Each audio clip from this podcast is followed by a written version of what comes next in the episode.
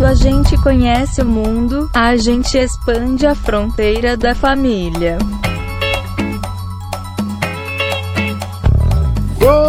Momento, querido ouvinte. Eu sou Guilherme Andrade e o filme que a gente vai falar hoje me fez chorar duas vezes. Eu sou Matheus Santos e eu suei pelos olhos. e eu sou Renata da S. Não chorei, pessoas. Mentira, chorei, chorei, chorei.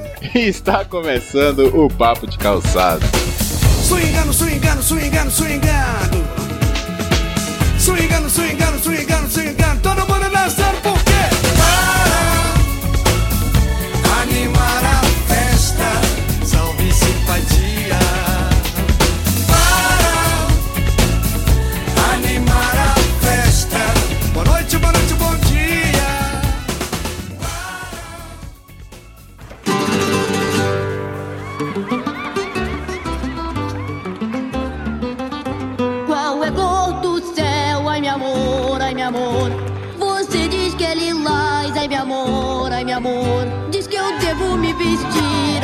Amor, ai meu amor. Com a frente para trás, ai meu amor, ai meu amor.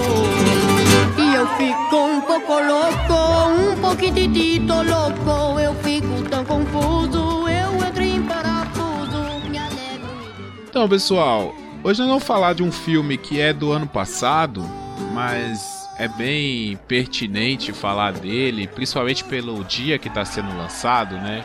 às vésperas do dia de finados, que é o Viva, a Vida é uma Festa, ou Coco, né, no original, que é um filme da Disney Pixar, que conta a história de um garotinho mexicano que apronta as suas lá né, no Dia de los Mortos, Dia de los Muertos, né? Dia dos Mortos lá no México, que é uma festa tradicional, que é a celebração dos entes queridos que já passaram, né, que estão em outra vida.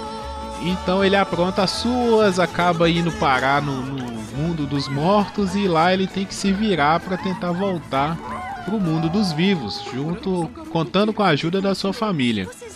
E ano passado eu até escrevi um texto sobre esse filme quando eu assisti, tá lá no Offcast. E assim que eu escrevi o texto, o pessoal do, do grupo falou: não, vamos gravar, é um assunto tão legal, um filme bonito, né? Todo mundo já tinha, quem já tinha assistido até falou: não, a gente podia gravar, é muito bom esse filme e tal.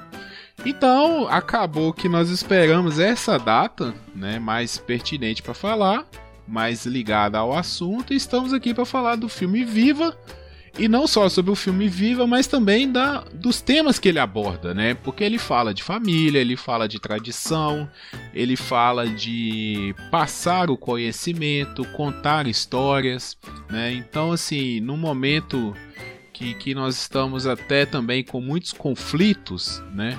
É interessante a gente falar questões de conversa, né, de contato com aquelas pessoas que às vezes a gente deixa meio de lado.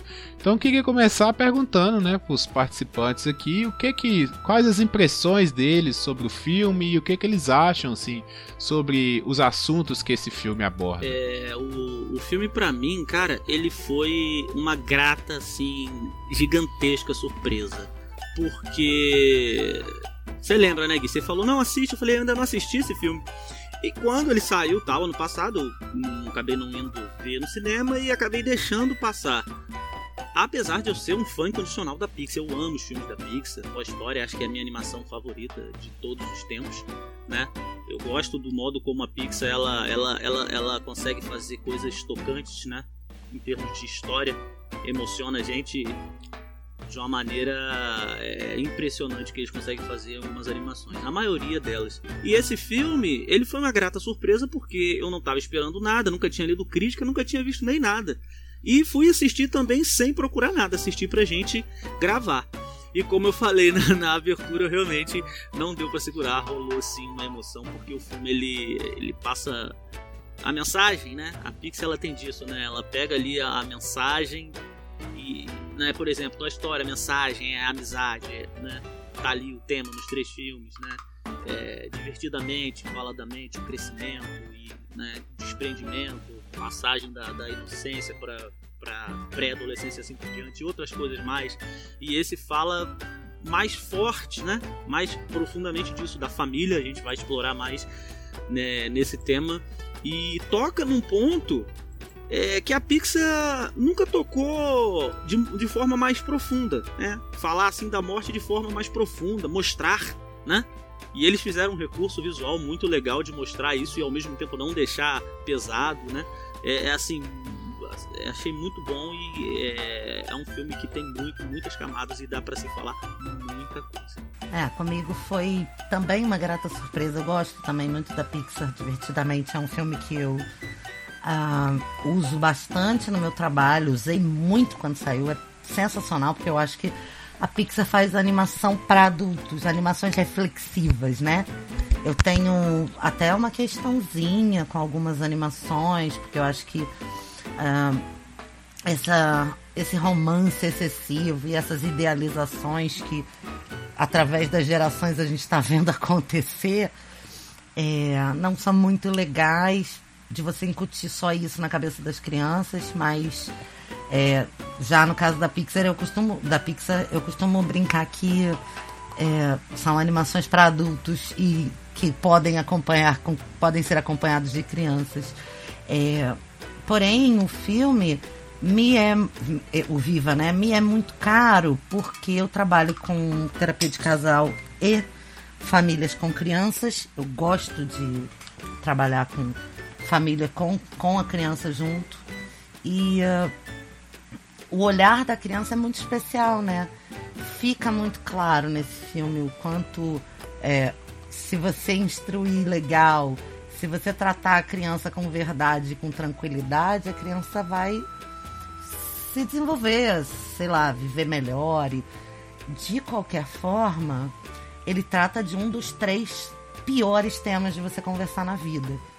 Porque eu costumo sempre reforçar que as coisas mais importantes que as pessoas deixam de conversar são dinheiro, sexo e morte. E a morte sendo uma que elas não conseguem explicar. Então, assim, um dos três temas tabus ser abordado num filme infantil é muito sensacional. Eu acho, eu fico muito, muito feliz. É, falando da Pixar, né? A gente teve um filme anos anteriores que foi o Divertidamente, e ele já, para mim, o Divertidamente não é um filme para criança. Eu até assisti esse filme com a filha da Mariana quando ela foi passar férias lá em casa. E eu vi assim que ela não estava muito interessada no filme, sabe? Não é um filme que conversa muito bem com a criança diretamente. Eu acho que aquilo é um filme mais para os pais entenderem as crianças. E agora o, o, Viva, eu já consegui ver mais assim uma coisa para conversar com a criança, sabe? Para passar para ela essa coisa de é, que a morte ela é uma passagem, né? Para algumas culturas, né? não para todos, mas para algumas culturas a morte ela é uma passagem e que mesmo que a pessoa é, faleça, ela ainda carrega uma história, né? E, e, essa história, ela precisa ser lembrada. A gente não pode esquecer, né? Porque assim, às vezes a gente tem muita questão de o que está acontecendo agora e a gente esquece de, de todo mundo que já veio antes, né? Porque a, família ela vem sendo construída, né? Antes da gente. Então todos aqueles valores é, que a gente tem, eles vêm da família. Por exemplo, o filme já começa assim, né? E, e assim é, não estou falando para quem já assistiu o filme, porque não tem como a gente falar desse filme aqui sem a pessoa já ter assistido o filme. Nós vamos falar de tudo do filme. Mas o filme já começa com ele explicando por que, que a família dele não gosta de música, sabe?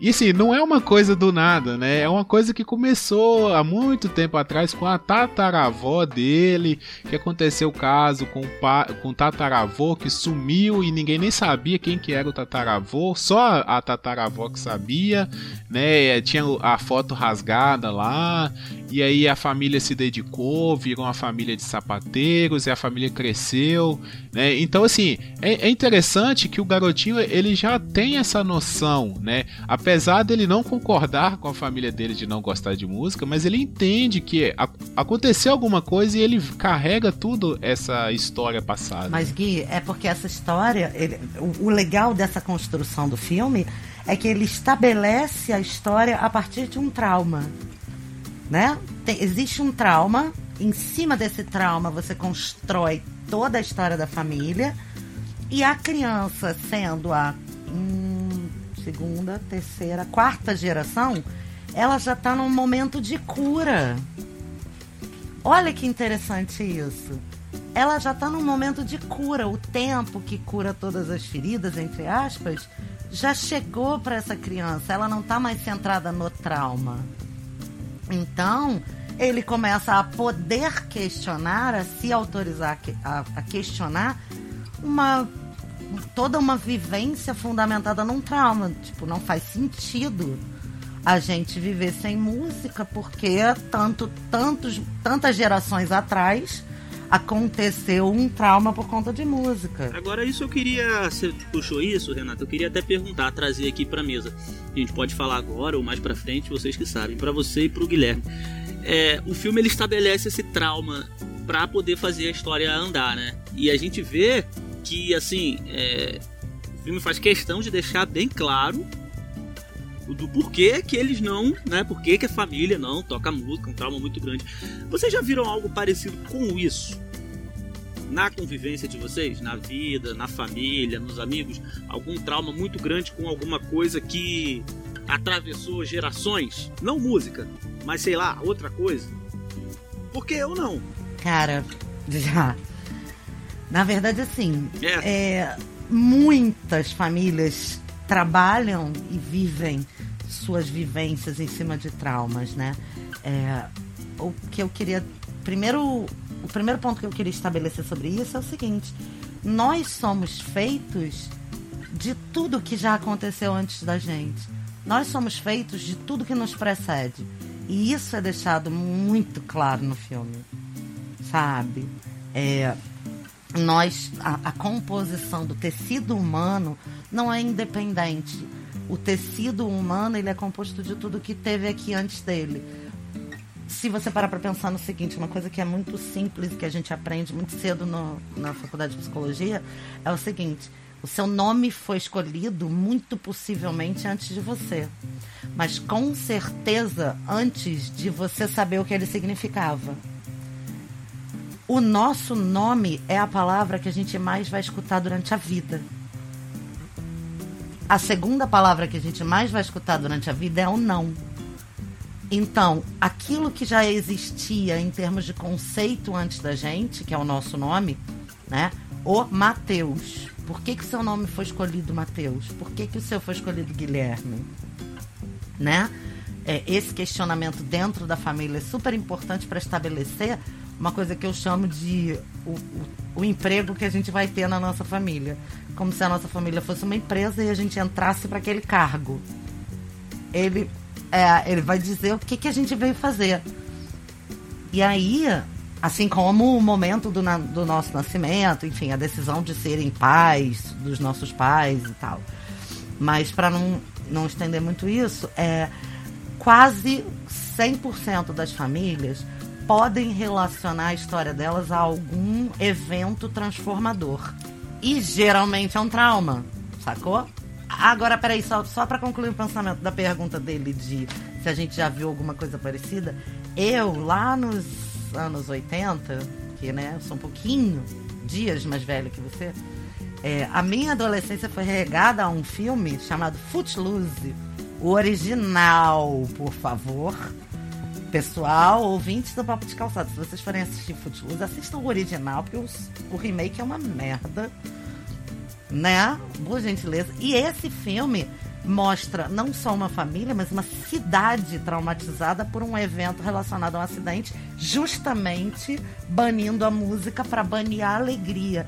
No cinema, isso acontece muito de relacionar a música à alegria, e aí você estabelece assim. Eu acho que justamente por isso foi escolhido para o Viva. Mas na vida, pelo, eu acho que se fuçar, toda família tem um trauma que seja um evento transformador. Na minha, eu consigo relacionar, por exemplo, é, a saída do meu trisavô imigrante da Itália ou do meu bisavô de Portugal, que foram duas dois êxodos muito traumáticos e os dois chegaram muito pobres ao Brasil. E a nossas, as nossas histórias de família, se a gente destrinchar, vão estar tá todas relacionadas a esse tema. Eu acredito muito nisso, tá? Eu não sou especialista, mas eu acredito muito nisso e na minha família eu consigo enxergar isso também, sabe? Porque até assim, é, já falei aqui, eu sou católico e na, na religião católica, né, a gente acredita nisso também, que esse, não sei se a gente poderia chamar de karma, mas é, é, essa relação passada, né, ela vai de geração para geração até que seja curada, né, realmente, ela precisa ser trabalhada. E às vezes a gente nem tem consciência. Assim, eu faço terapia e às vezes eu converso com a, a minha terapeuta, né, sobre coisas de família e tal. Aí eu falo, às vezes eu não entendo por que, que, que fulano é assim, por que, que esse ciclano age assim. Aí ela fala, mas tem coisas que vêm de muito antes, sabe? Não, não cabe nem a você entender ou querer é, mudar, sabe? É, a situação da pessoa, sabe? Porque é ela mesmo que tem que procurar. É, cabe a você se curar disso, sabe? Não deixar que isso propague, que isso vá para frente. Você tem que, né? Por isso até que eu vou lá, né? Para resolver os meus problemas e se eu tiver bem, aí sim eu vou conseguir ajudar as outras pessoas. Mas então eu acredito muito nisso, sabe? Mesmo às vezes não tendo consciência de porquê, mas faz muito sentido. Às vezes, é, por exemplo, né, lá no filme, a, a questão da, da separação da família, né? É, aqui, é, na minha família, eu consigo enxergar coisas assim de brigas internas na família que hoje em dia gera reflexo, sabe? É, questão de tradição, sabe? Assim, a, a família do lado da minha mãe é uma família muito conservadora, assim, daquele tipo, aquele povo matuto da roça, sabe? Então, é, isso chega em mim até hoje, então determinadas coisas do meu comportamento tá muito ligado a isso, sabe? Eu sou uma pessoa muito conservadora, muito é, cuidadosa nas minhas decisões, então eu não gosto de fazer as coisas de qualquer jeito e tal. Eu penso muito, reflito muito, sou muito reflexivo por causa disso também. Porque vem tudo, toda dessa coisa de trás. E só uma coisa que a Renata falou, a questão do nome, né? Eu acho muito interessante também, porque meu nome Guilherme, né, que eu já li, já pesquisei sobre o significado, ele vem do germânico e significa guardião. E eu sou uma pessoa muito protetora, sabe? Não sou eu que tô. Mano, tudo a ver com você. tudo a ver com pois você. Pois é, não sou eu que tô me auto-intitulando assim, mas pessoas já chegaram para mim de falar assim: olha, eu sinto confiança em você. Eu consigo, sabe? A pessoa deposita confiança em mim. E, e mesmo assim. Não à toa, querido ouvinte. Esse é o nosso host, que nas íntimas a gente chama de quê? Pastor Guilherme. Então, é, até voltando, né, a questão é, da religião que eu acredito, também fala isso, né? Que mesmo antes de você nascer, ser concebido, o seu nome, né? Já, Deus já sabia seu nome e toda essa questão. Então eu acredito muito nisso também. Eu acho que é muito válido. Eu não acredito, por exemplo, em questão de zodíaco, sabe? Astrologia. Isso aí eu realmente não acredito. Mas questão de nome, sabe? Assim, as coisas. É, até Tava conversando esses dias aqui com a Mariana, né? A gente conversa, ah, e aí, o que que você, que que você acha? Daqui a um tempo a gente tem um filho, não sei o quê. Aí ela falou assim, ah, eu queria ter menino, não sei o quê. Mas eu falei com ela assim, mas se fosse uma menina, se vier uma menina? Ah, mas eu já tenho uma menina, tá, eu queria menina. Eu falei com ela, mas Mariana, a gente, falando sério já, né? Falei assim, ah, acho que a gente não pode ter essa coisa porque, querendo ou não, a criança já já sente isso, né? Aí a Renata, como especialista, até gostaria da sua opinião sobre isso. Mas eu acho que assim, até os pais, na ideia de, antes de conceber o filho, já ter aquela ideia formada, eu quero isso, eu quero aquilo, eu quero que o futuro do meu filho seja assim, assado, eu acho que isso também já vai depositando lá na frente alguma coisa, ou não? Eu não sei se isso influencia muito a personalidade da criança. Na verdade, isso já faz parte do, daquilo que eu estava falando, do tecido humano dela. É, eu, por exemplo, fui chamada de Alexandre até nascer. Eu tenho uma energia super feminina, né, meu pai? muito feminina, né? Tão delicada, uma flor de formosura. Mas assim, sacanagem à parte, eu acho que assim. É, e acreditando muito, muito, muito na força do desejo humano e na gente construir, criar para nossa vida aquilo que a gente realmente quer ou realmente precisa. É, independente disso, eu acho que o que tiver que ser vai ser. E aí, nesse caso, a, essa criança vai ser a mais apropriada para esse job, sabe? Não vai ser, não vai ser necessariamente uma criança influenciada pelo desejo do gênero que os pais imprimiram sobre ela. Mas é, a gente vai entrar. Eu queria ouvir o Matheus sobre isso, da, da, da, essa coisa do trauma aqui, ou do evento aqui, de, uma, de um tema importante para a gente entrar, que são as crenças e valores familiares. O que, que vocês e acham? E aí, Matheus? Fala aí, responde aí. Você fez a pergunta, mas não falou.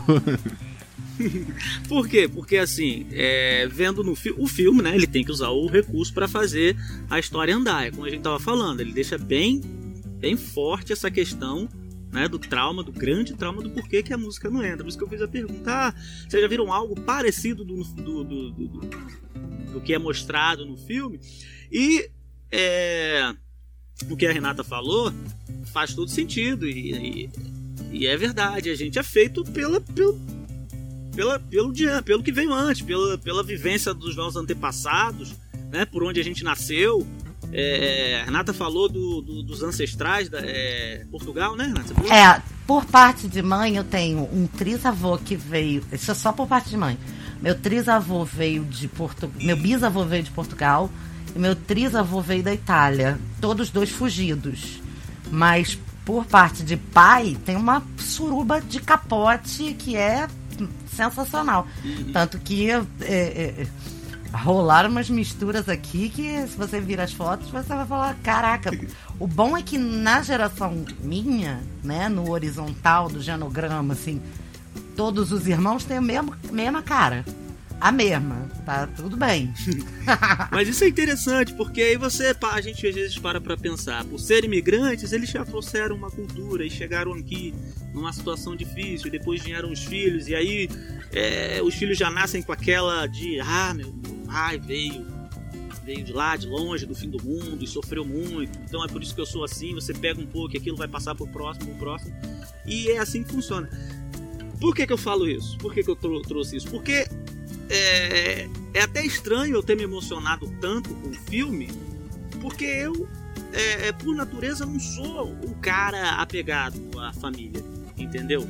Não tenho muito essa do apego à família. Eu acho que. Acho que.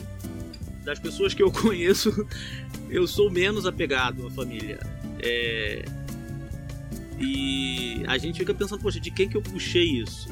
Né? Meu pai não faz o tipo senti sentimental, mas é na dele. A minha mãe já é totalmente apegada à família e a família da minha mãe é toda da Bahia, então ela sente muita saudade dos familiares, dos irmãos e tal.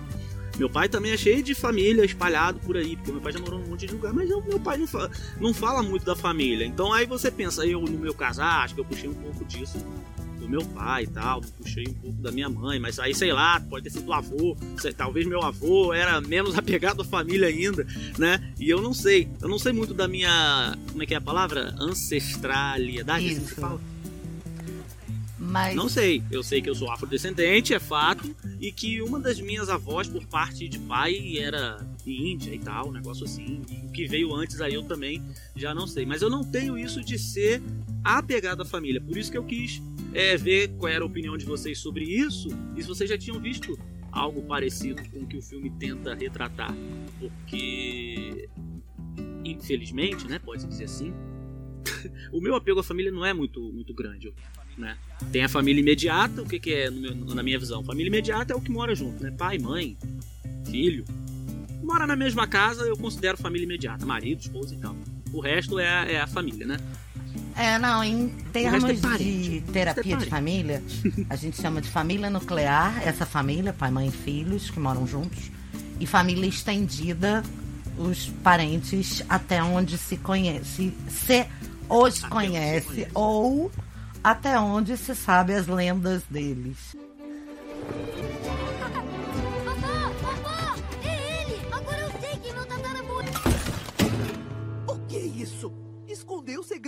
Sua família. Abandonou sua família. Isso não é futuro pro meu filho. Mas, papá, você disse que minha família seria um... Amigo, eu não vou tolerar. Se escutarem... Miguel. Escute a sua família. Excluído da nossa oferenda da família. Eu não ligo pra essa baboseira de oferenda.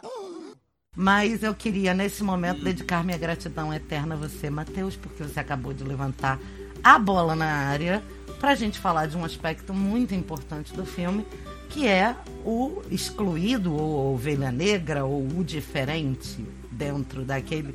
da Exatamente. curva. Dentro daquele nicho de pessoas que são todas parecidas e concordam mais ou menos com as mesmas coisas, ou não necessariamente, concordam em discordar, mas ficar juntinhos. E tem sempre aquele que é como o. Ai meu Deus, esqueci o nome. Miguel. Miguel. Miguel, Miguelito, que vai lá fazer uma cagada e esbudegar tudo, que é o que a gente também chama, eu, eu gosto de chamar, de o delator, ou X9. Porque ele é o cara que vai lá e escancara o conflito da família. Geralmente, esse é o cara que, porra, não tem muito apego, ou talvez não seja o seu caso, mas no meu é. A gente, você tá dizendo Então. que você é o cara mais desapegado que você conhece. Talvez não seja, porque se eu te contar que a última vez que eu vi minha mãe foi no Dia das Mães, não, teve o Dia dos Pais que ela comemorou com meu avô. É, acho que foram essas as duas vezes que eu vi minha mãe esse ano, nem no meu aniversário eu vi. E, tipo, ela adoraria que eu fosse ao shopping com ela todo domingo, e eu odeio shopping. E eu moro há sete meses num sítio lindo, a 45 minutos, 50 minutos de distância dela, e ela não conhece a minha casa. E a gente está bem, a gente não se odeia, não. A gente só não. nem gosta das mesmas coisas. É, é porque a gente não gosta das mesmas coisas, a gente é totalmente oposto. Então, assim, pra ela não é confortável vir Não se mim. Assim como pra mim foi ficando desconfortável ir até ela. Uma vez que só eu fazia, né? Então, sobre isso aí, eu entendo o Matheus e entendo o que você tá falando, Renata, porque eu passo por isso também. Aqui em casa, é. Até Garoto, somos uma formação de quadrilha de delatores ou X9 de família, é isso? Somos todos, somos É. desa- des- desajustados. Então, mas. Desajustados, Poxa, se tivesse mais dois aqui ne- na gravação, a gente fazia o clube Mas- dos Não, desajustados, ovelhas negras, caguetas e, e, de- e- e deletor- delatores de conflitos? Que incrível! E- Então, mas deixa eu explicar um ponto de diferença aqui, e eu vou até citar o meu irmão, que eu não sei se ele ouve isso aqui, mas se ele ouvir, to- tomara que ele ouça. É, porque assim, eu sou muito diferente do meu irmão, totalmente o, o oposto. Né? Igual eu falei, eu sou uma pessoa muito conservadora, o meu irmão poderia se dizer que é um total liberal. entendeu? Meu irmão, ele tá pouco se fudendo pro que, vai ter amanhã na janta. Entendeu? O negócio dele é hoje. E, e assim, o meu irmão sempre foi assim. Então, desde que a gente cresceu, né? A gente, a infância e tudo, meu irmão sempre foi o diferentão. Porque a minha família sempre foi muito retraída, né? A gente nunca foi de sentar na, na mesa da sala para ter uma DR, né? E o meu irmão sempre foi muito escrachado. Porém, depois que eu saí de casa, eu saí de casa com 18 anos, é, eu conheci o mundo, sabe? Assim, eu conheci pessoas diferentes e. Gra... Que perigo! Então, Isso é um perigo pra uma família, Brasil. É, a gente vai falar disso também, vou anotar aqui, peraí. então, e com essa minha experiência, graças a Deus, eu, eu pude me tornar uma pessoa melhor. Hoje eu digo que eu sou uma pe- pessoa melhor do que quando eu saí de casa com 18 anos. E por quê? Porque eu conheci gente diferente, eu tive experiências diferentes, eu fiz coisas que eu nunca imaginaria fazer na minha vida, entendeu? E sim, de todos os aspectos. E quando eu tive a experiência agora de retornar para a minha cidade, né? Que eu morei sete anos fora da minha cidade. E eu vim aqui nas férias, assim, passagem, ficava uma semana e ia embora. Eu pude ver o quão diferente eu tava, sabe? E assim, isso gerou um conflito. Sabe, é, a, os meus pais mesmo, eu vejo que eles não entendem a minha linha, o meu, não entendem a minha linha de pensamento, sabe? É, assim, para eles eu ainda sou aquele Guilherme de 18 anos que ia para a igreja, que era coroinha, que era o melhor aluno da sala e sabe, que fazia as coisas tudo certinha. Só que eu hoje eu vejo que aquele não era o eu, sabe? Não era eu. Era, era uma pessoa que se fazia daquele jeito para ser aceito no meio. O que meu irmão não fazia, né? Então eu acho que o meu irmão é mais isso do que vocês estão falando, do que eu. Só que eu consegui me libertar dessa casca, sabe? Eu consegui, não, eu não sou assim e pronto, né? E também não faço questão de ser assim.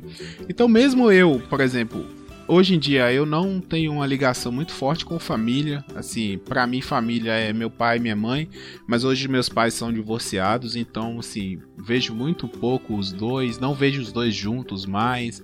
Então toda aquela estrutura que eu cresci tendo de família, aquela coisa de passar o Natal, de viajar pra praia, não sei o que, hoje em dia eu não tenho mais isso. E assim, engraçado que isso não faz falta para mim.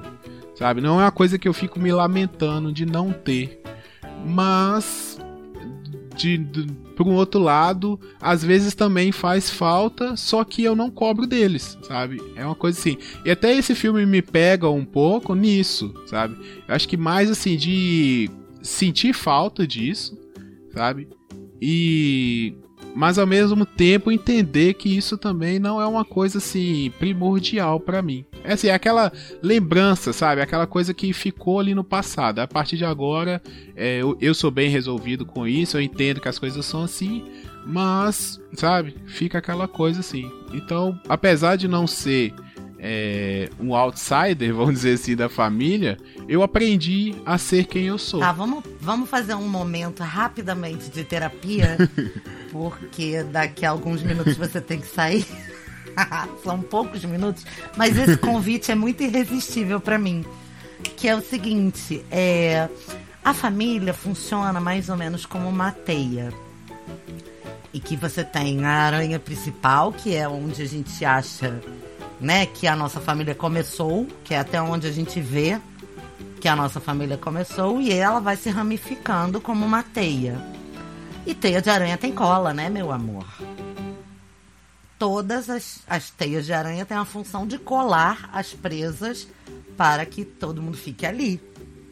A gente brinca que família é teia de aranha e que a função ou o desejo central da família de que a gente não vai embora. Por isso eu falei, que perigo você foi ver o mundo.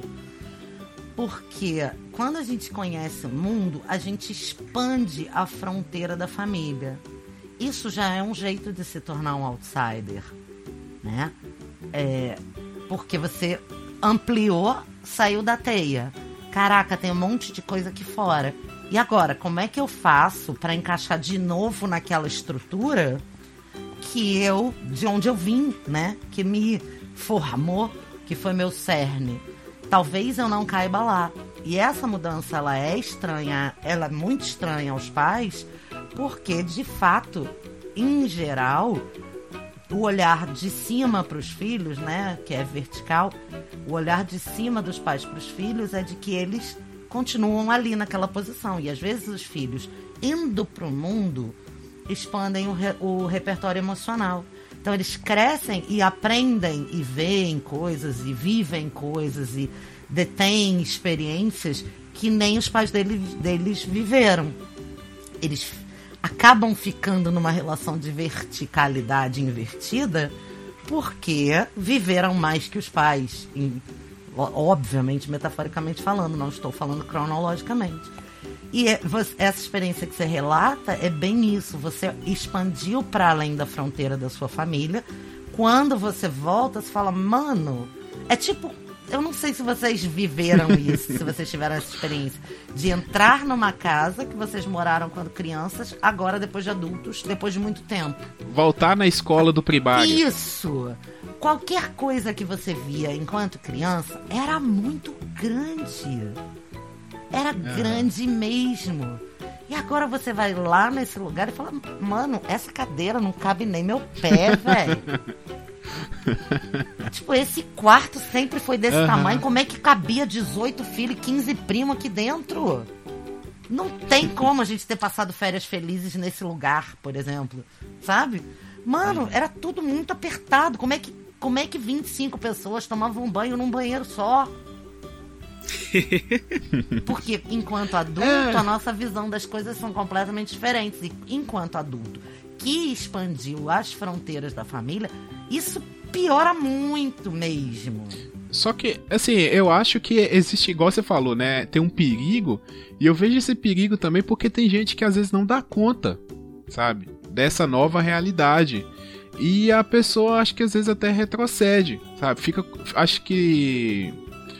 É tipo assim, quando, não tem aquela criança que é corajosa e tem a outra que é meio medrosa? Aí você joga as duas na piscina. A que é corajosa vai aprender a nadar. A que é medrosa vai, vai pra borda rapidinho, vai sair, sabe? Vai voltar pro seguro. Então, assim, eu tive essa Isso. sorte, assim, vamos dizer, de conseguir aprender a nadar, sabe? Mas eu conheço gente, por exemplo, que não consegue, sabe? O cara, não, não, isso aqui é muita loucura. Você... Não foi sorte.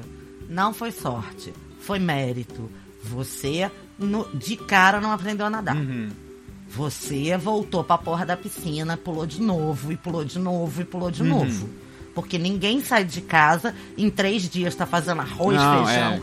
Carne, entendeu? Limpando casa, fazendo a porra toda sozinho. Ninguém faz isso. Eu tive uma primeira experiência, a primeira vez, quando eu fui morar sozinha, foi a primeira vez que eu fui a um supermercado. Eu tinha já 28 anos de idade. Eu nunca tinha ido a um supermercado para fazer compras. Eu tinha ido a um supermercado antes para fazer exigências. Você consegue diferenciar isso? Eu ia Aham, no mercado sim. com a minha mãe, eu quero isso. Ah, não, você tá me obrigando a fazer dieta, então tem que comprar peito de peru. Tem que nanani, nananana. Eu quero não sei o que, não sei o que lá, não sei o que lá. Isso era a minha experiência de supermercado. Aí eu fui fazer a co- primeira compra da minha casa. eu fui com uma amiga que era, tipo, abandonada de mãe, então ela sabia tudo. Aí fomos nós. Fiz uma lista gigantesca, tirei todo o dinheiro que eu tinha na poupança e vamos fazer compras no supermercado. Primeira coisa que eu parei: fósforo. Toda casa precisa ter vela e fósforo. Que é meu pânico é ficar de- desalentada no, no escuro. Vela e fósforo. Parei na ilha do fósforo. Ela olhou pra minha cara. Cara, ela foi muito filha da puta. Ela olhou pra minha cara e falou: Qual que você vai comprar? Eu falei: Esse. Que era o mais bonitinho, né? Ah, lógico. Aí ela falou: Renata, pelo amor de Deus, eu nunca vou esquecer isso. Esse fósforo tem 50 palitos, custa 1,25. Esse aqui tem 100 palitos, custa 1,50. Guia, Matheus, juro pra vocês, eu comecei a chorar porque eu me senti tão incapaz na vida. Eu nunca tinha pensado que uma caixa de fósforo que custa mais ou menos o mesmo que a outra tem diferença, porque uma tem 50, outra tem 100. Sabe aquela matemática que é óbvia, que você nunca fez? Mas que você nunca parou pra pensar, né? Exatamente. Nunca, porque na minha casa nunca faltou vela e fósforo, porra. É aí que você entende o porquê que o pai, a mãe, quando chega no supermercado, fica olhando a prateleira, olha o preço de uma Exato. coisa. Ele tá fazendo conta, né? Será que vale a pena levar isso aqui que é um pouco a mais e um pouquinho mais caro? Será que se eu dividir aqui o preço vai dar igual, né? É essa conta que a Mas- gente faz. Isso. E aí eu voltei no supermercado da outra vez. E eu voltei no supermercado da outra vez. Ou seja, eu pulei na piscina de novo. Até que hoje eu entro num mercado e tenho bastante habilidade pra fazer isso. Faço uma lista de 10 itens em 20 minutos, rapidamente. Tô fora do mercado. No outro dia, na semana passada, eu entrei no mercado e mandei uma mensagem pro Bruno. Quer alguma coisa do mercado? Entrei no mercado, isso eu tava entrando, mandei essa mensagem fiz as compras que tinha que fazer. Quando eu tô no carro, já com as compras, ele me manda: compra biscoito maisena. Falei: já saí. Entendeu? Agora, agora, 14 anos atrás, isso era uma puta dificuldade, era uma barreira enorme pra mim.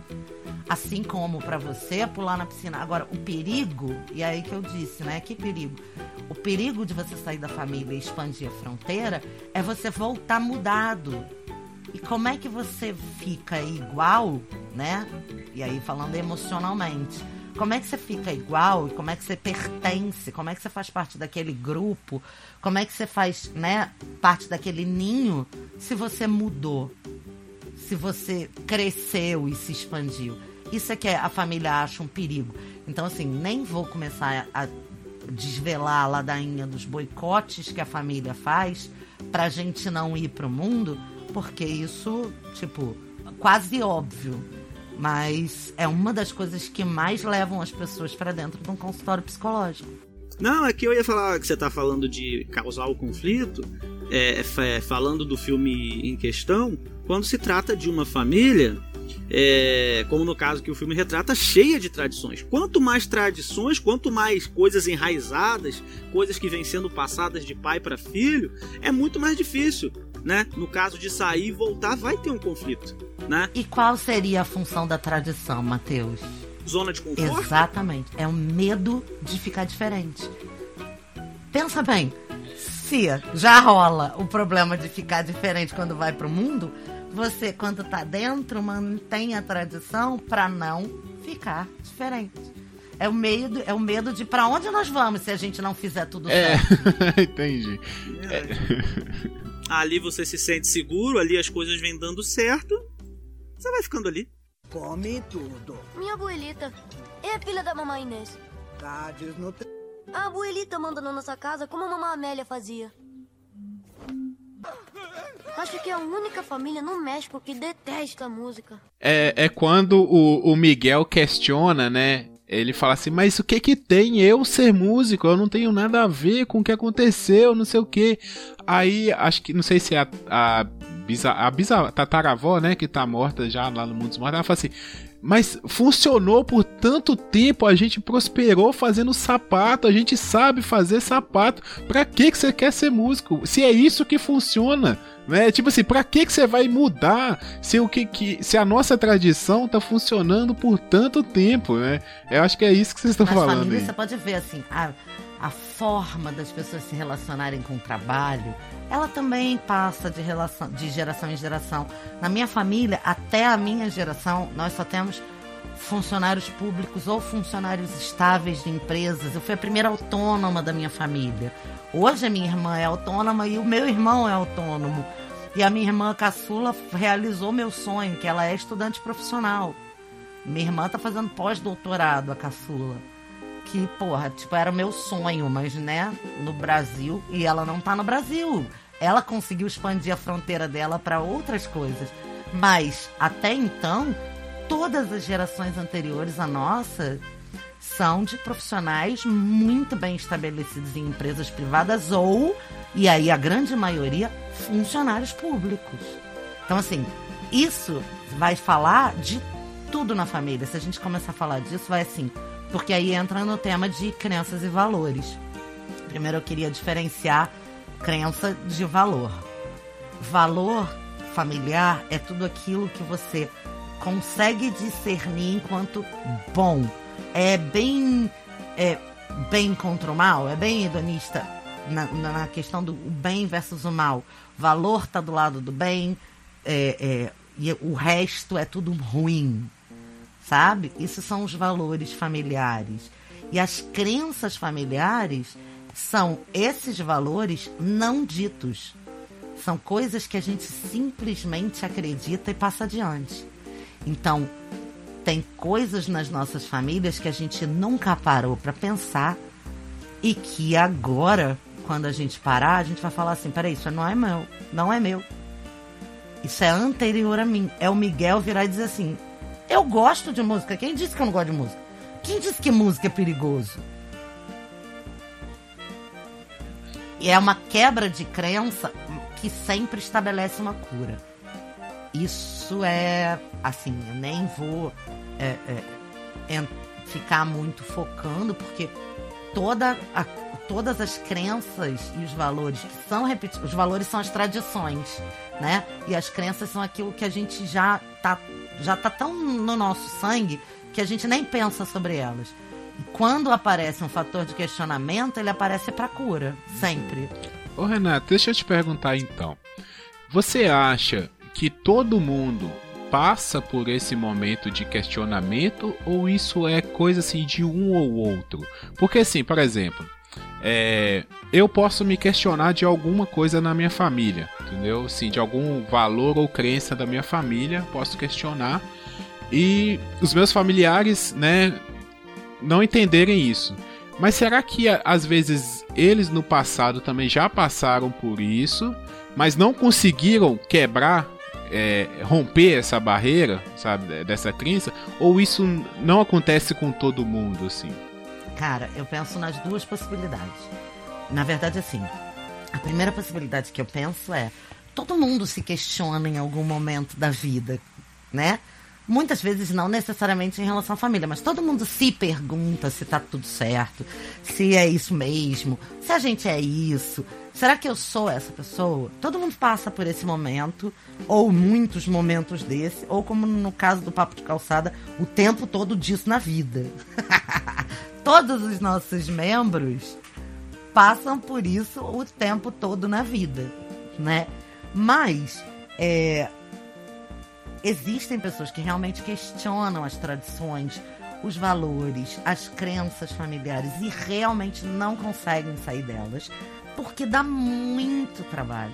É muito difícil. E o pior de tudo que acontece é: existe sempre o medo de ser desamado, de ser excluído e de ser esquecido, como se diz no filme. Se você se distancia demais do, da tradição, do, do valor, da crença familiar e fica muito diferente da sua família, você acaba sendo esquecido, você some, você deixa de existir. Coisa que o Miguel, né, é. não tem. Ele já. Ele é, assim, o desgarrado total, né? Porque ele é criança. Ele tá antes da repressão da família. Entendeu? Ele é anterior a essa necessidade de sentir medo. É, isso é verdade. Talvez é, alguém da família, eu fiquei pensando nisso quando estava vendo o filme, e tem até a ver com a, com a pergunta que o, que o Guilherme fez, né? será que isso é com todo mundo? Não é com é, é um ou outro? Depende. Talvez alguém ali daquela família, porque a família é gigante, né? É, a gente vê na, na, naquela hora que mostra o mural, né? negócio parece uma pirâmide assim, né? É grandão a árvore e vai mostrando. Também tem a questionado. É, é lindo, é, é lindo. Também tem a é questionado. Lindo. Eu não tenho dúvida, né? Que alguém da família, em algum momento, também tenha Poxa, mas por que, que não pode? Música e logo no México. Tem no começo do filme o Miguel até fala, né? Rapaz, eu acho que a gente é a única família do México que não gosta de música. México. México, é, a, a, música lá é muito forte, né? Exatamente, e, com certeza alguém ali questionou. Com certeza, né? Mas assim, deixou passar, viu que era o melhor, os tempos eram outros. Quer dizer, o filme ele, ele, ele se passa. Ele se passa no tempo atual, né? Meio que como se fosse o nosso tempo agora. Não né? sei, eu acho ele meio atemporal, sabia? Porque é, ele também não fala de nenhuma tecnologia grande, ele não fala de nada muito datado, ele é bem atemporal. É mas eu não consegui identificar exatamente quando passa, né? Mas isso, por exemplo, mas isso também influencia, porque alguém da família pode ter questionado, mas por causa da época em que se vivia, sem muitos recursos, sem ter muito por onde ir, acabou deixando passar. Aí, aí, aí, aí tem, é, aí tem as, as coisas que acontecem, tem as coisas que acontecem, casou, teve filho, ficou doente, é, e, e, vai ficando, alguém da família ficou, ficou doente. Eu queria ter feito, todo mundo para para pensar, sempre queria ter feito outra coisa, ido por outro caminho. Ah, tem sempre os, os né? Ah, e se, né? O grande e se. É até bom não ficar pensando nisso porque a gente fica maluco de tanto pensar, eu no meu caso, né? Mas todo mundo, todo mundo tem. Eu queria ter visitado mais lugares, ainda posso, ainda sou jovem e tal. Mas é, seguido outras, seguido uma profissão mais específica, acabei não seguindo. Eu sempre, por exemplo, gostei de música, sempre amei música. nunca tentei ser músico, por exemplo. Olha aí, tem a ver com filme, por exemplo. Eu nunca tentei ser um músico. Não sei se eu teria talento para ser músico. Porque eu nunca tentei.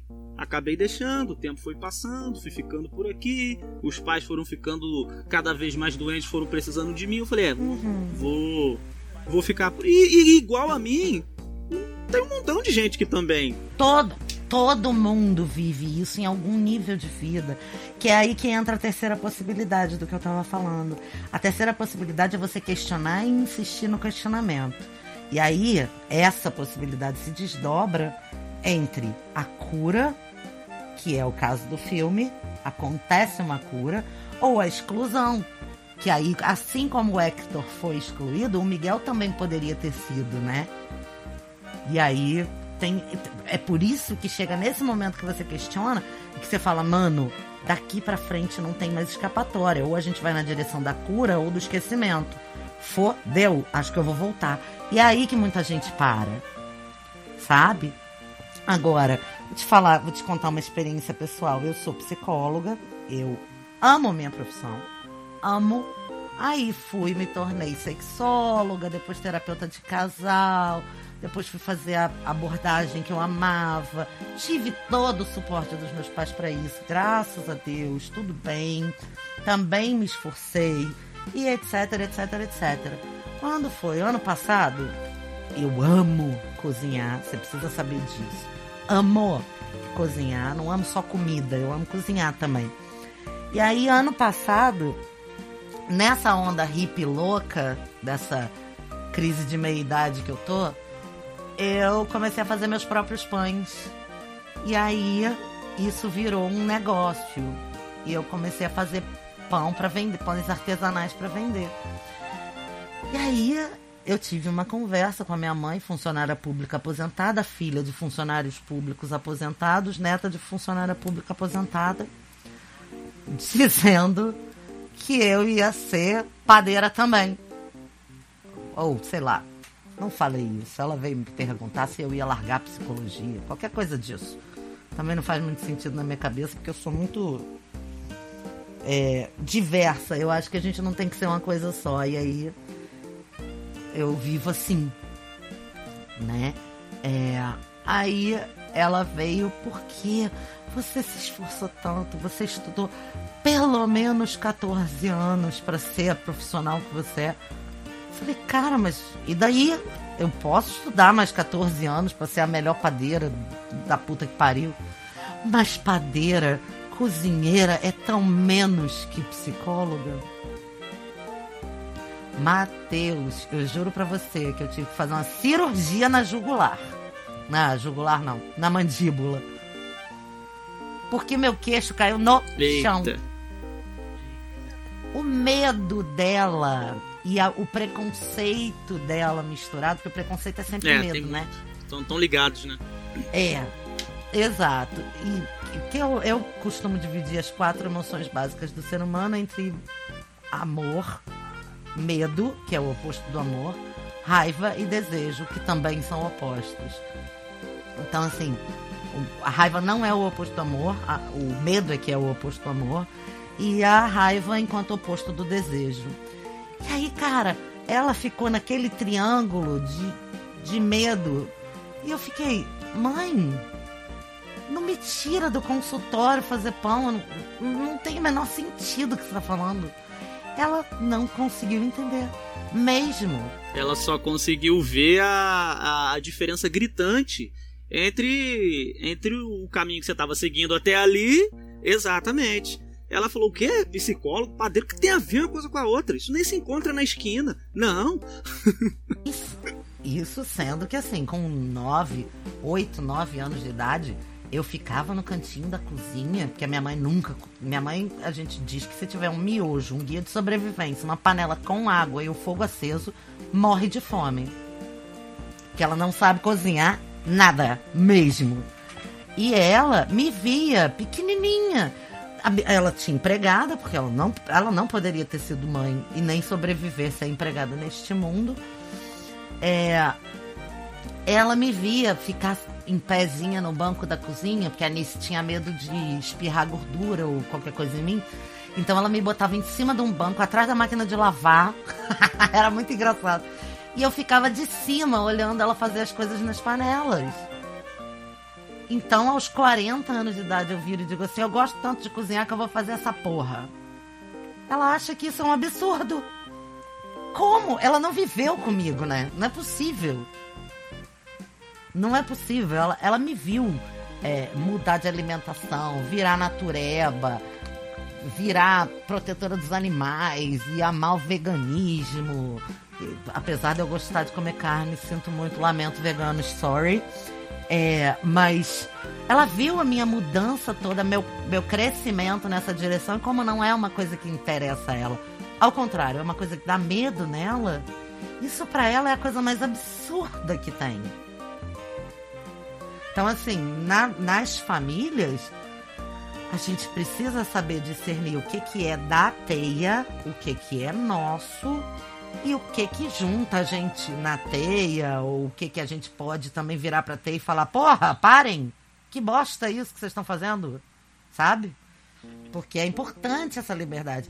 Existe o caminho dos que questionam, eu sei que existe, o caminho dos que questionam, se diferenciam e obtêm respeito. Mas eu acho que esse caminho é o menos provável. Então a gente vai ter que acostumar a ser desrespeitado. Entendeu? É muito mais isso. É o verdadeiro cagar e andar. Porque você tá fazendo o que você quer, faz o que você quer, caga e anda. E se alguém vier junto, vem junto. Não dá para ficar cagando e andando, indo fazer o que você quer, achando que todo mundo tem que concordar com você, porque aquela família não vai fazer isso, principalmente da noite pro Nesse dia. momento que a gente tá agora, né, no, no país, sim, o episódio tá indo pós-eleição, né? Não querendo falar nada de eleição aqui, mas é, esses conflitos de ideias apareceram muito para mim, sabe? Algumas coisas que eu vejo de diferente do, do meio que eu, que eu cresci, sabe? As pessoas não conseguem. Isso aí que você falou, Renata, né? De assim, ah, eu fui evoluindo, eu fui mudando, né? Eu comecei a praticar tais coisas que hoje, né? Porque assim, às vezes a pessoa assusta e acha que você, de uma hora para outra, você ficou maluco, né? Assim, ela não vê o seu desenvolvimento, o porquê que você tá pensando assim. Especialmente se ela não convive diariamente, porque assim, de um dia para o outro as coisas podem mudar, né? Sim. É, eu me lembro que assim, durante umas quatro ou cinco festas de família, é, minha mãe ainda comprava o refrigerante que eu gostava, mesmo eu tendo dito pra ela que eu parei de tomar refrigerante. É. e que eu não tomo nenhum, nenhuma bebida industrializada. Então, assim, mas eu não me importo, eu não preciso que você faça um suco normal pra mim. Se, eu, se eu quiser muito levar meu mate, eu levo. Se eu não quiser levar meu mate, eu bebo água de boaça. Uhum. Mas não, durante uns dois anos tinha Coca Zero lá e eu, tipo, ficava, mano, vou ter que tomar um pouco, né? Sinais feitos. E agora me dá dor de cabeça. Então, assim, as pessoas não acompanham essas mudanças. É. Então, assim, e nesse momento, eu tô- eu- tipo, no começo, agora, falando de eleição, no começo, eu tava tentando conversar com as pessoas, sabe? Pra tentar mostrar o meu ponto de vista. Não tava querendo assim, não, você tá errado, não era isso. É tentando mostrar o meu ponto de vista das coisas e, consequentemente, mostrar o outro lado da moeda. É, só que as pessoas não querem ouvir, sabe? Elas, quando elas acreditam numa coisa, elas não querem abrir mão do que elas acreditam. É aquilo e pronto, sabe? Até uma questão que a gente estava falando no outro dia do medo, né? E porque quando a pessoa tá com medo, ela se sente é, é, acuada. Então tem toda essa questão também. Então assim, eu percebi que às vezes também não adianta, né? Igual você falou, usou o termo aí. Você muda, você cresce, né? Quando você volta, você vê que você não, não cabe mais. Entendeu? E não adianta também você querer mudar o local, aumentar o local, que você também não tem força pra isso. Não adianta você. Tipo, o que que você. Igual aí o que você fechou, né? Assim, chega uma hora que você fala assim, ah, se dane também, sabe? Ah, fica aí, ponto. Que foi o, o, o ponto de conclusão que eu cheguei. Eu falei assim, olha, não adianta, eu vou ficar com o meu pensamento e pronto. Não, e Gui, a gente precisa disso para ter saúde mental. Porque olha só, É. nesse, nesse mundo, fazer o que a gente gosta, o que a gente quer ou o que faz a gente feliz. Primeiro, que já é uma caminhada muito longa descobrir o que que você gosta, o que que te faz feliz, o que que te realiza, tá? Todo mundo concorda comigo? Porque a gente não nasce sabendo, ah, não, eu gosto de cuidar de planta. Não, eu gosto. Não, você nasce numa família que não cuida de planta, que não gosta de planta, que acha uma bosta, acha uma perda de tempo, vai lá no supermercado e compra o que tem que comer. Você gosta de ir lá plantar o negocinho, regar e regar e ver crescer. Um dia você fala assim: ah, vou comer a Filomena. pega, corta a planta e bota na comida. Você gosta disso, mas você não foi criado assim. Né?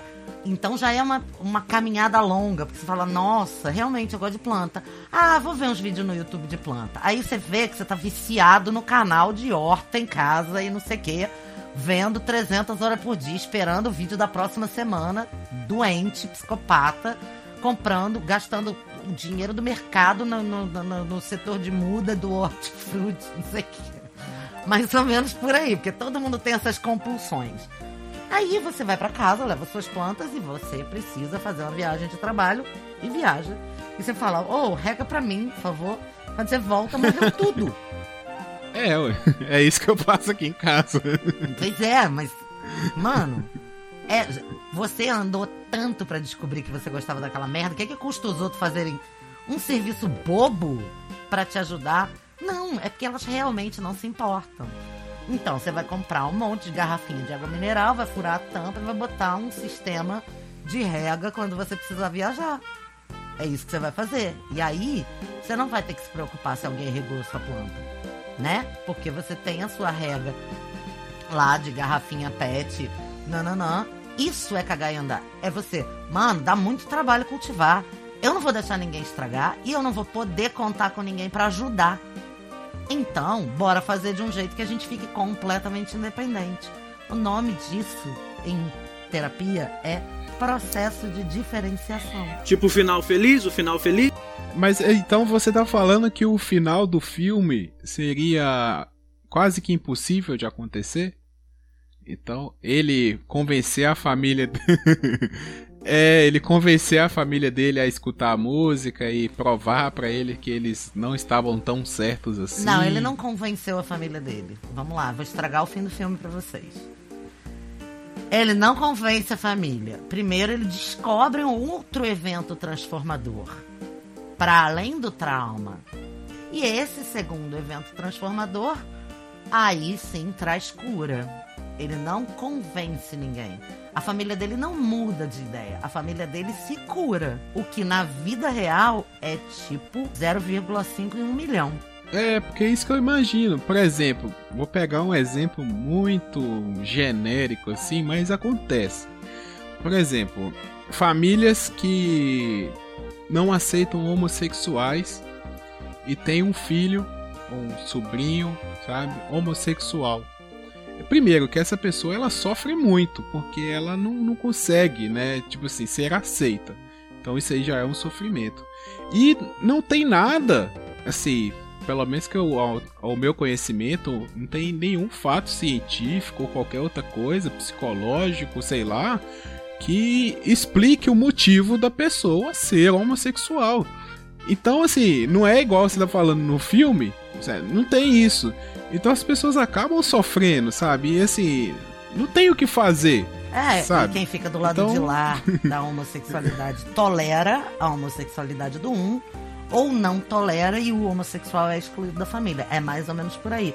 Exceto pelo fato de que essas pessoas que estão preocupadas com, com quem essa, esse filho, esse excluído, tá transando, estão com problema na sexualidade delas mesmas. Aí é transformador e aí elas se olham, porque o negócio é só olhar para dentro. Você tá entendendo que tudo que eu tô falando desde o começo diz que individualmente a cura tá em olhar para si?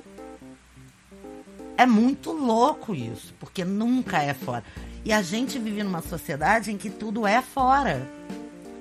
É esse homossexual muito provavelmente principalmente se ele resolver fazer terapia individual fora da família, ele vai descobrir o seguinte: para que eu preciso da aceitação dessas pessoas para fazer o que eu quero? Eu vou lá fazer minha garrafinha, a mesma coisa da planta. Ele vai dar o Mas... jeito dele de viver independente daquelas pessoas. Mas aí que entra a, a, coisa da teia que você falou também, né? Querendo ou não, ele tá preso àquela família. E isso gera o, alguma, algum custo também. Ele vai se desprender, é isso que eu tô falando. Agora, eu tenho, teria até casos para contar de pessoas que chegaram na minha mão depois de procurar cura gay, processos de cura gay, etc. Mas não é o nosso tema.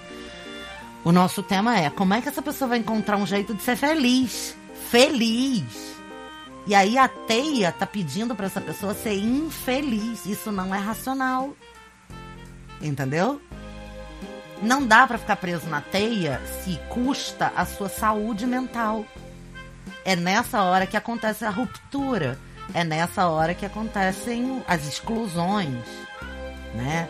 E aí não dá pra gente idealizar que um dia alguma coisa vai acontecer, não. O que vai acontecer é quando esse gay morrer, esses pais vão dizer: a gente sempre amou ele do mesmo jeito. Hipocritamente. Ou quando esses pais morrerem ou estiverem em seus leitos de morte, como tantos outros filmes contam, esse gay vai lá e vai dizer: Ah, mãe, eu tô aqui para cuidar de você. Ela vai dizer: Ah, meu filho, eu sempre soube que você era maravilhoso, eu te amo. Entendeu? E é mais ou menos por aí. Acabou a ilusão do circo. Matei o palhaço, dei dois tiros na bailarina. É por aí. Não tenho nada para falar com você. Nem agora, nem nunca. Ele tentou me levar para casa. Eu não quis escutar. Quero achar o De La Cruz. E daí, eu não... A minha hora tá chegando. Olha, eu me esforcei, eu juro. Oi, Amélia.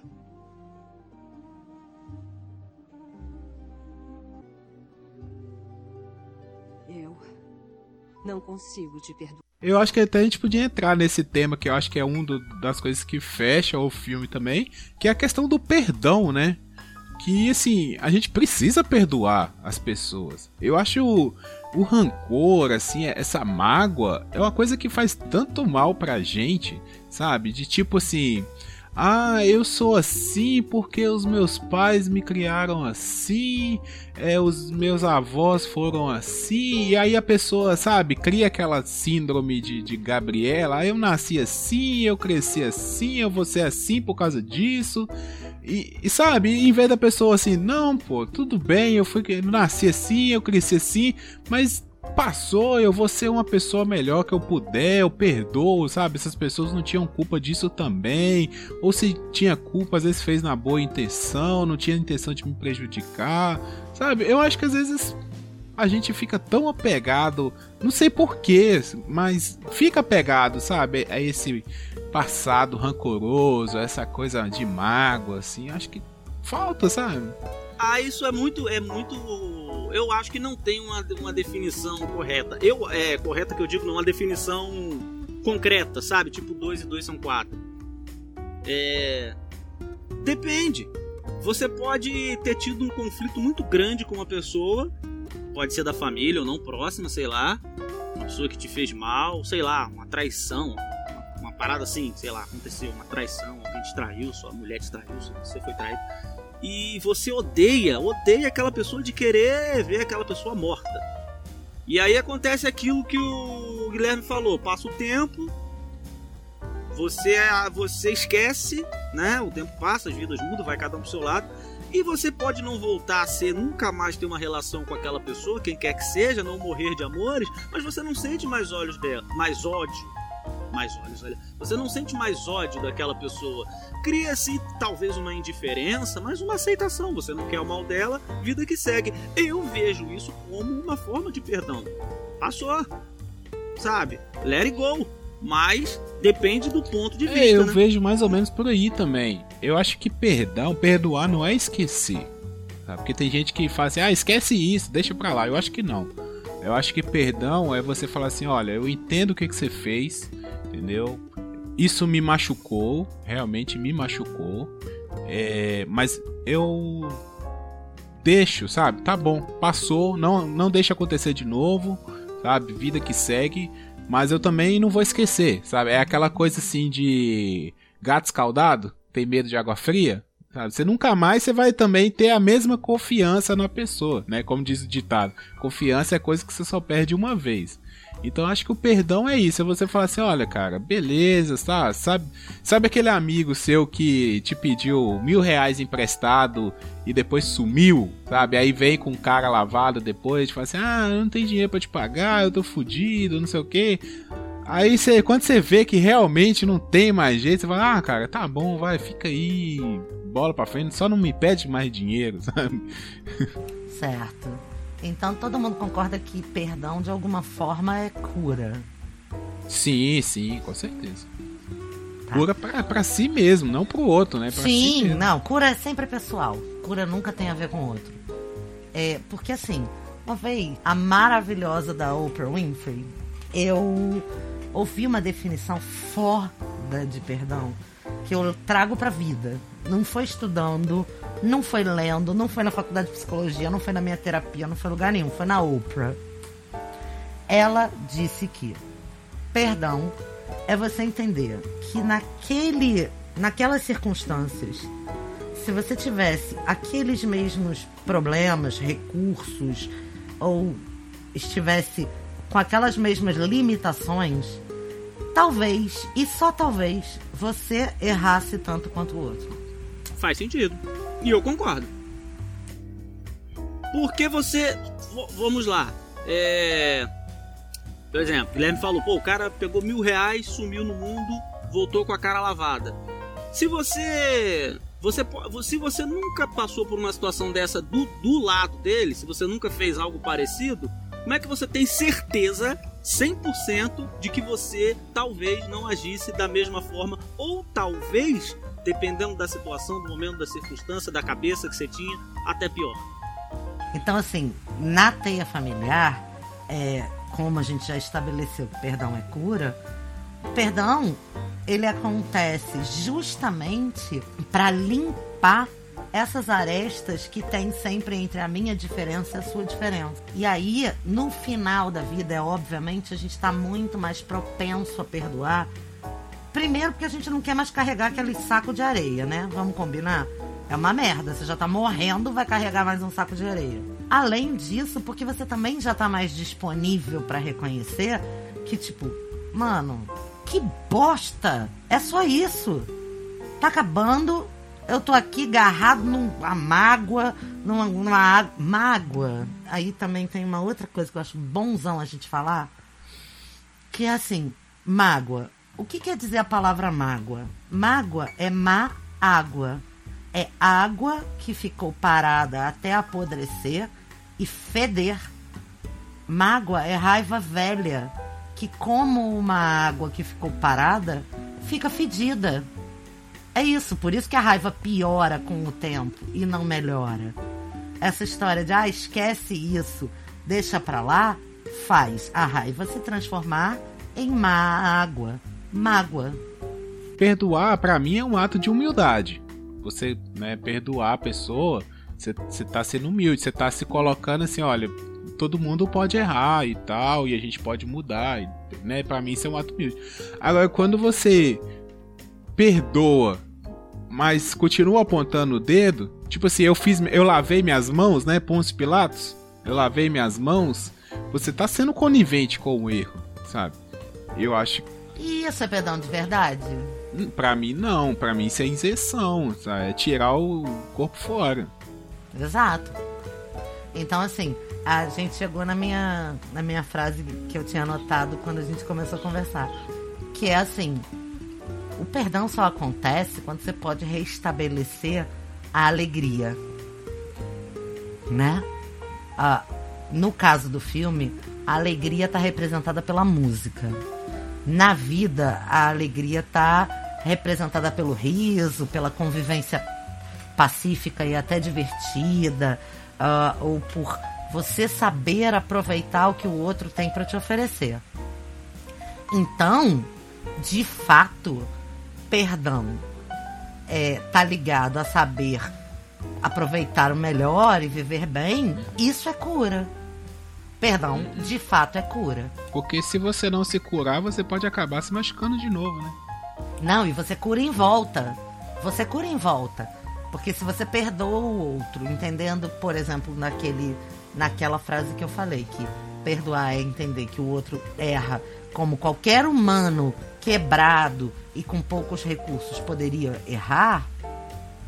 Se você realmente compreende isso e fecha essa situação, você cura a você e cura o outro.